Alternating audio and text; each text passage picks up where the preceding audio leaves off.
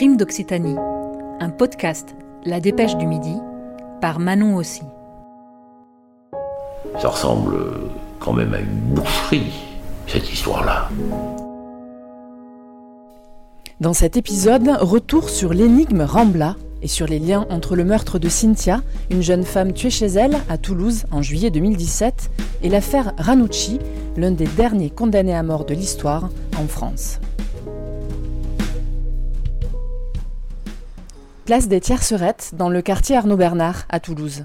Une petite place pleine de vie, mais au quatrième étage d'un immeuble couleur saumon, une terrible découverte est sur le point d'être faite par les pompiers. Nous sommes le 27 juillet 2017. Ils ont été alertés par un homme très inquiet, Alberto Lunimbu. Il est sans nouvelles de sa fille Cynthia, âgée de 21 ans, depuis plusieurs jours.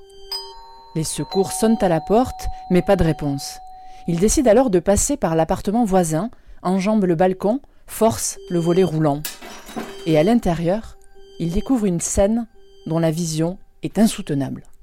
Il trouve le corps de Cynthia allongé dans son appartement. Claire Lagadic, journaliste à la Dépêche du Midi. C'est dans une mare de sang. Euh, clairement, la, jeune fille a été euh, frappée à de multiples reprises euh, à l'aide d'une lame. Elle est semi-décapitée.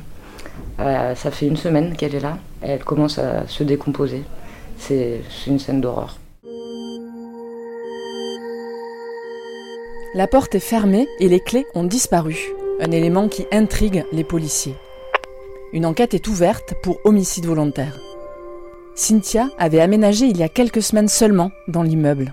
D'origine angolaise, elle était agréable et discrète. C'est une jeune fille qui travaille, euh, bien insérée, qui n'a pas de problème, euh, ni de drogue, ni de mauvaise fréquentation. Euh. Le 9 août, deux semaines seulement après la macabre découverte, un homme est interpellé à la Seine-sur-Mer, dans le Var. Il s'appelle Jean-Baptiste Rambla et a 49 ans. Un nom qui a déjà défrayé la chronique judiciaire. Sa grande sœur, Marie-Dolores Rambla, avait été kidnappée sous ses yeux et assassinée en 1974 à Marseille, alors qu'elle n'avait que 8 ans. C'est Christian Ranucci qui avait été condamné à mort pour ce crime et guillotiné. C'est la fameuse affaire du pullover rouge, devenue l'icône des partisans de l'abolition de la peine de mort. Frédéric Abella, journaliste à la Dépêche du Midi. La société était divisé en, deux, entre les partisans euh, euh, de la peine de mort pour les crimes d'enfants et, ceux qui voulaient l'abolir.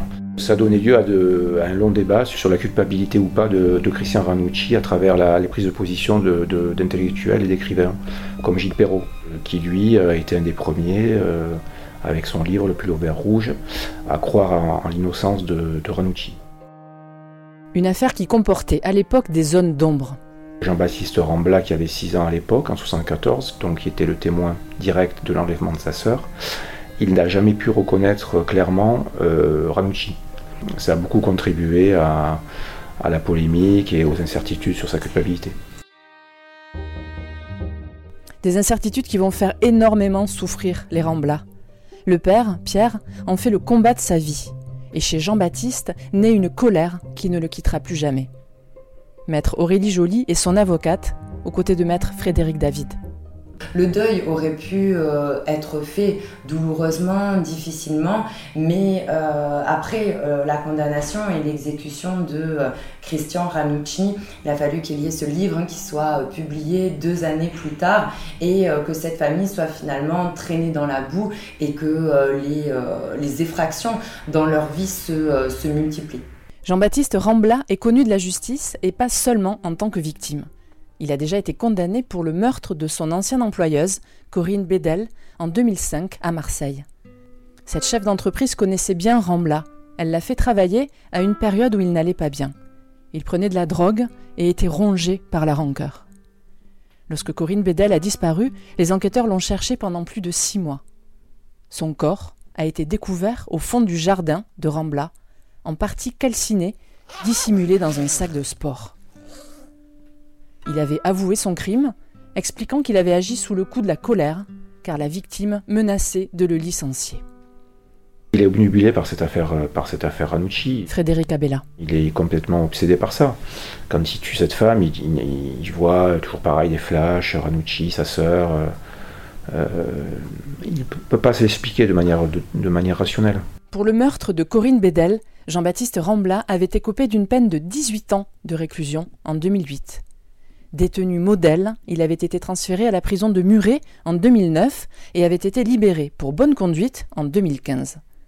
Au moment du meurtre de Cynthia, il se trouve encore en liberté conditionnelle.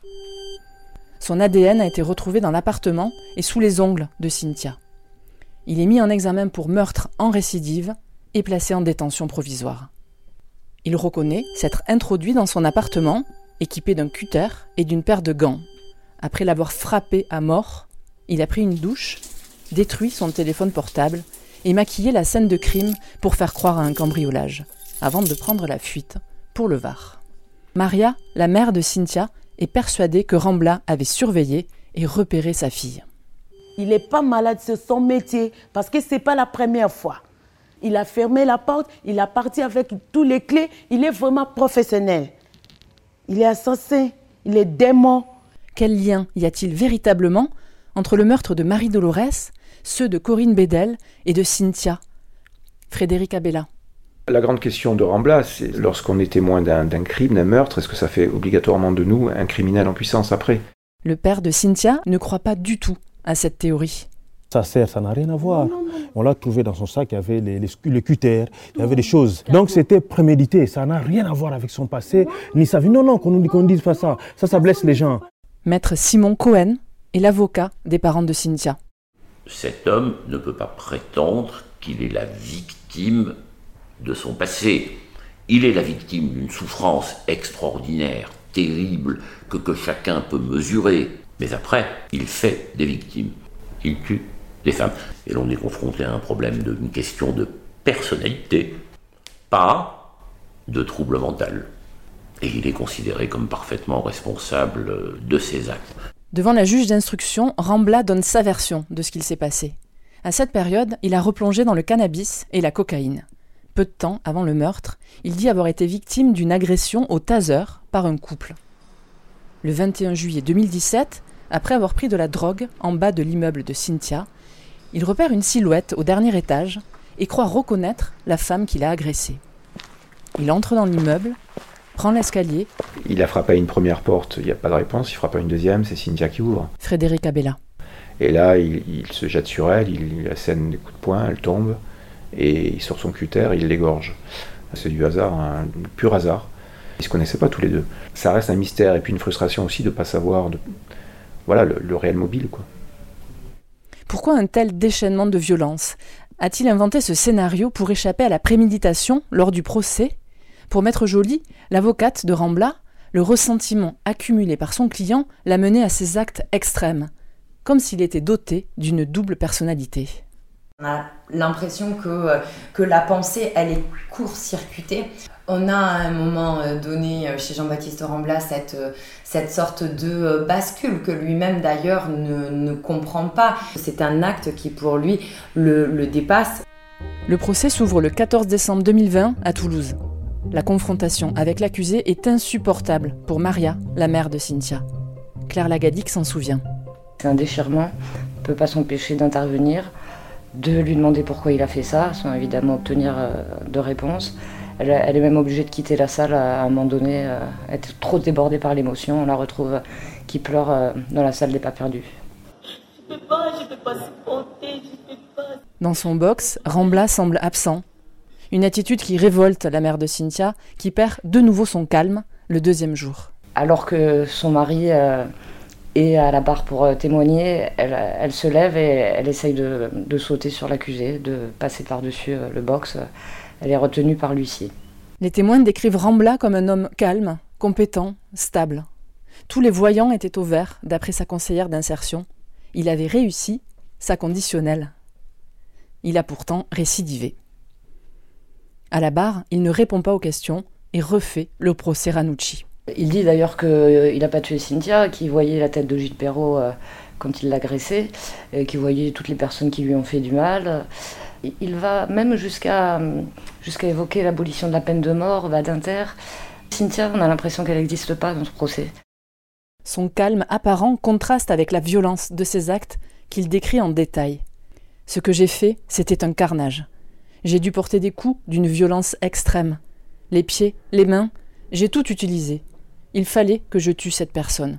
Ça ressemble quand même à une boucherie, cette histoire-là. Maître Cohen, l'avocat des parties civiles. Je pense que l'homme d'abord est insensible à la douleur. Il détruit, mais il détruit consciemment. Il élimine consciemment, contrairement à ce qu'il affirme. Il choisit sa cible. Il l'a vu passer. Il l'a suivi. C'est elle qu'il veut. Il ne garde ni le souvenir de celles qui sont mortes, ni le souvenir de l'acte qu'il a commis. On peut penser que ça lui est indifférent. Maître Joly, l'avocate de Rambla. Il y avait tant d'anxiété, il y avait tant de, euh, de pression qui l'animait qu'à un moment, en fait, c'était une sorte de cocotte minute qui n'a plus contrôlé, euh, contrôlé ses actes. Il est condamné à la réclusion criminelle à perpétuité, assorti de 22 ans de sûreté. Un nouveau procès en appel aura lieu prochainement à la demande de l'accusé. Je crois que l'appel est une façon pour lui de continuer à exister, de continuer ce combat, alors un peu, voire très, euh, très mortifère, ce funeste combat, mais c'est encore une façon d'exister aux yeux de, euh, de l'opinion publique.